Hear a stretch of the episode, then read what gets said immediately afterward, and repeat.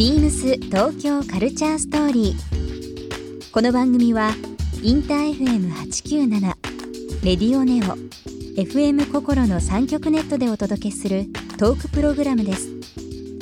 案内役はビームスコミュニケーションディレクターの土井博志。今週のゲストは小西俊之ですコピーライターでクリエイティブディレクターの小西俊之さん CM 制作から商品開発都市開発までを手掛けるお仕事についてや発想の源などさまざまなお話をお伺いします BeamsBeamsBeamsTokyo Culture Story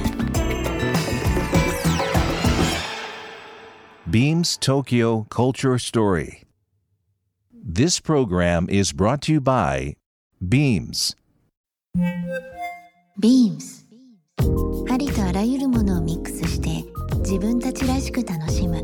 それぞれの時代を生きる若者たちが形作る東京のカルチャー。ビームス東京カルチャーストーリー。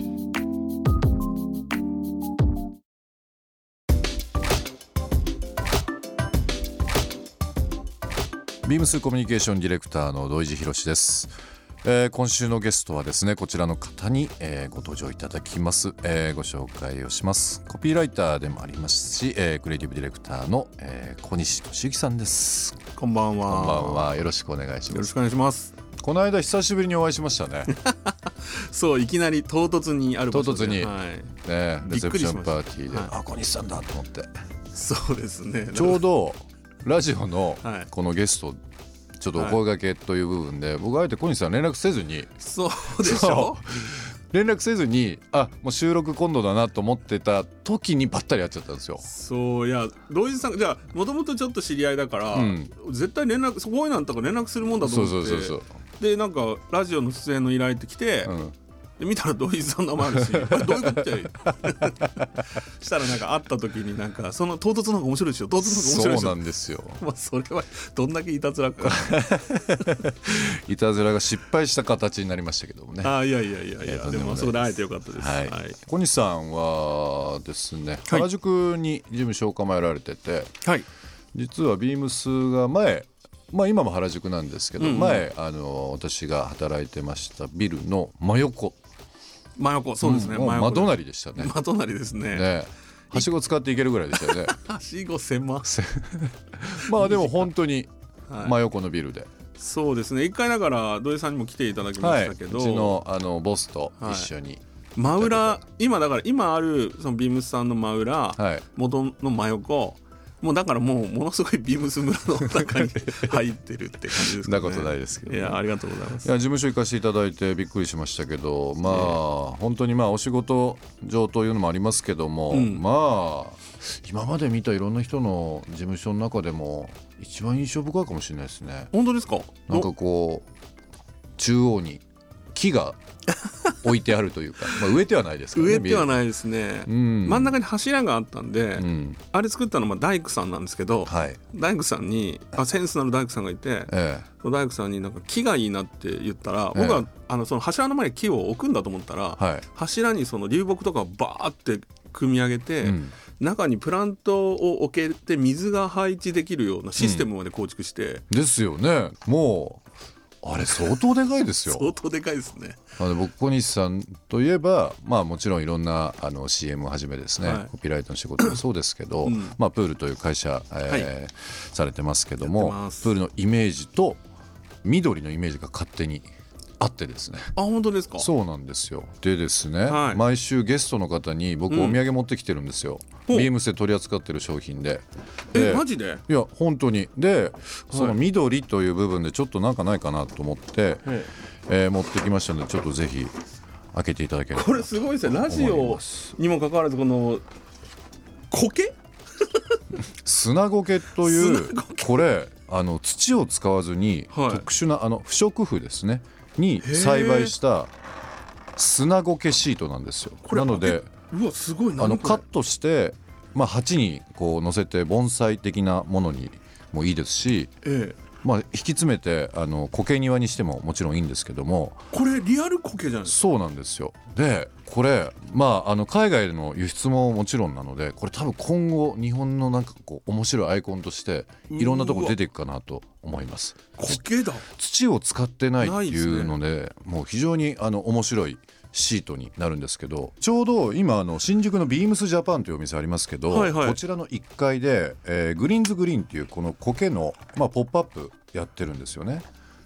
あのお酒を入れるこうマスに、まあ、はい。何かこう苔をですね乗せたりですとかあのモスライトっていうあのテラリウムってありますよね、うんはい。テラリウムにこう LED で明かりをあの灯した、まあ、ちょっと日本のなんかその森林技術とその新しいその日本のテクノロジーが融合したポップアップ上でやってるので面白いことすんな。そこのあの商品をですね一つ、えープレゼントさせていただきたいありがとうございます。ちょっとなんかいきなり今もはやラジオ喋りながら横に飾っときました、苔とビームスってすごいですね なんか。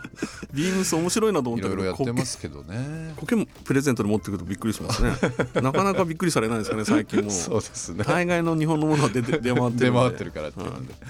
えー、と今週ですね、はい。えーゲストに、えーお迎えしてます小西さんに今、えープレゼントさせていただきました。ありがとうございました。コケシートになりますけどもこちらの方ですけども、えーリスナーの方1名様にもプレゼントさせていただきます。マジか。はい応募には番組最後に発表します。キーワードが必要となりますのでぜひ最後までお聞きいただければなと思います、はい。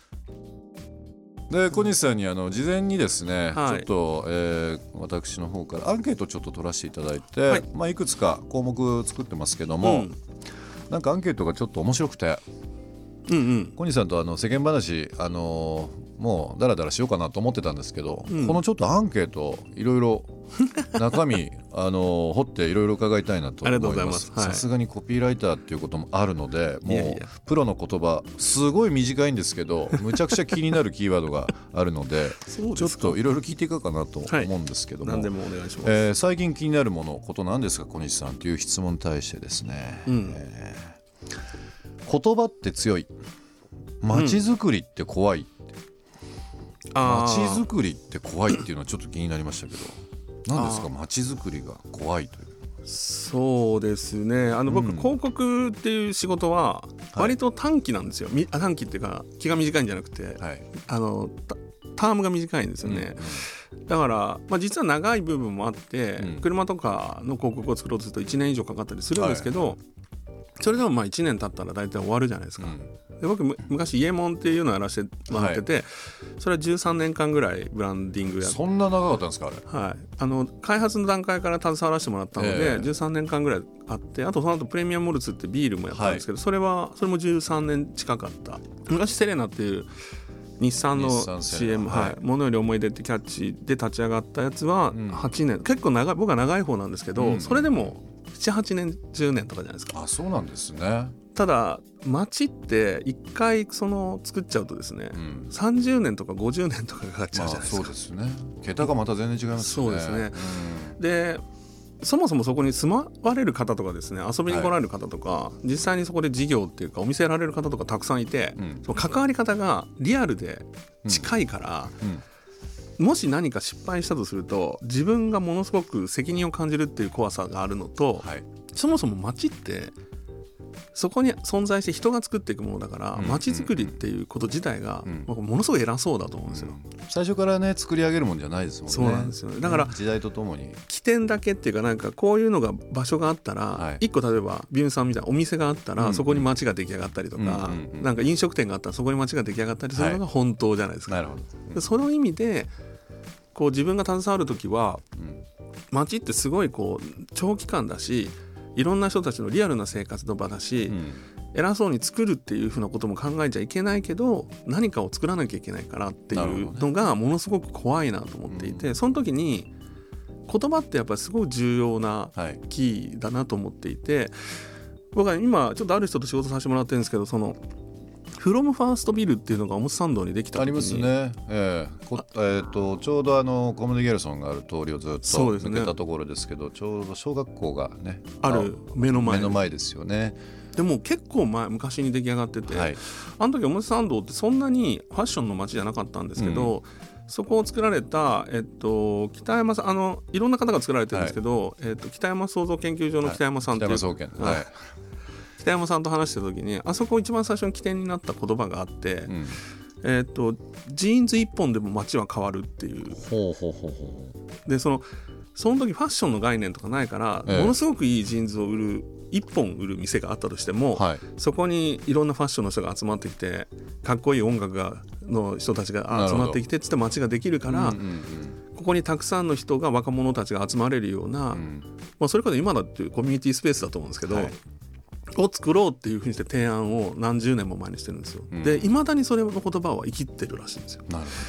だからやっぱ言葉って割と長い間生きながらえて、うん、時代が変わったらいいろんな意味になっていったりするから、そういうふうな言葉を起点に街をどんどん作っていくっていうふうなことをやっていきたいなとずっと思っていて。だからあのーまあ街づくりってこう直接的なものではなくてどちらかというとそのまあ一つのブランドとかうん。というのと同じような形でうんうん。いろんな環境を整えて小西さんはまあまあパートナーというかいろんな方々とそういうまあ建物だったり空間だったりを作られてるってことですよね。そうですね、だから僕は実際なんか建築家ではないのでうん。街、づくりとかホテルを作りますって言っても作れるわけじゃないんですよね、うん。実際に施工される方は他にもいるし、だから考え方を作って、うん。あの言葉を作って大きな意味でディレクションっていうか流れをこういうふうなことじゃないかっていうふうなことを作ったら、皆さんがアイデア出しやすくするようにして、うんうんで皆さんのアイデアをまとめていって形にするっていう。ビームス東京カルチャーストーリー。ゲスト小西俊之さんにプレゼントした砂ごけシートをリスナー1名様にもプレゼント。応募に必要なキーワード「コピーライター」を記載して番組メールアドレス beams897 アットマークインター FM.jp までご応募ください。詳しくは番組ホームページまで。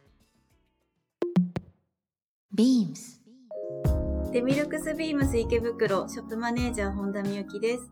デミルクスビームス池袋は3月7日ルミネ池袋の地下1階に新しくオープンしました。今シーズンはベーシックカラーに色鮮やかなピンクやグリーンを差し色として合わせるコーディネートがおすすめです。お仕事帰りにもぜひお立ち寄りください。beams 東京カルチャーストーリー Beams Tokyo Culture Story. This program was brought to you by Beams.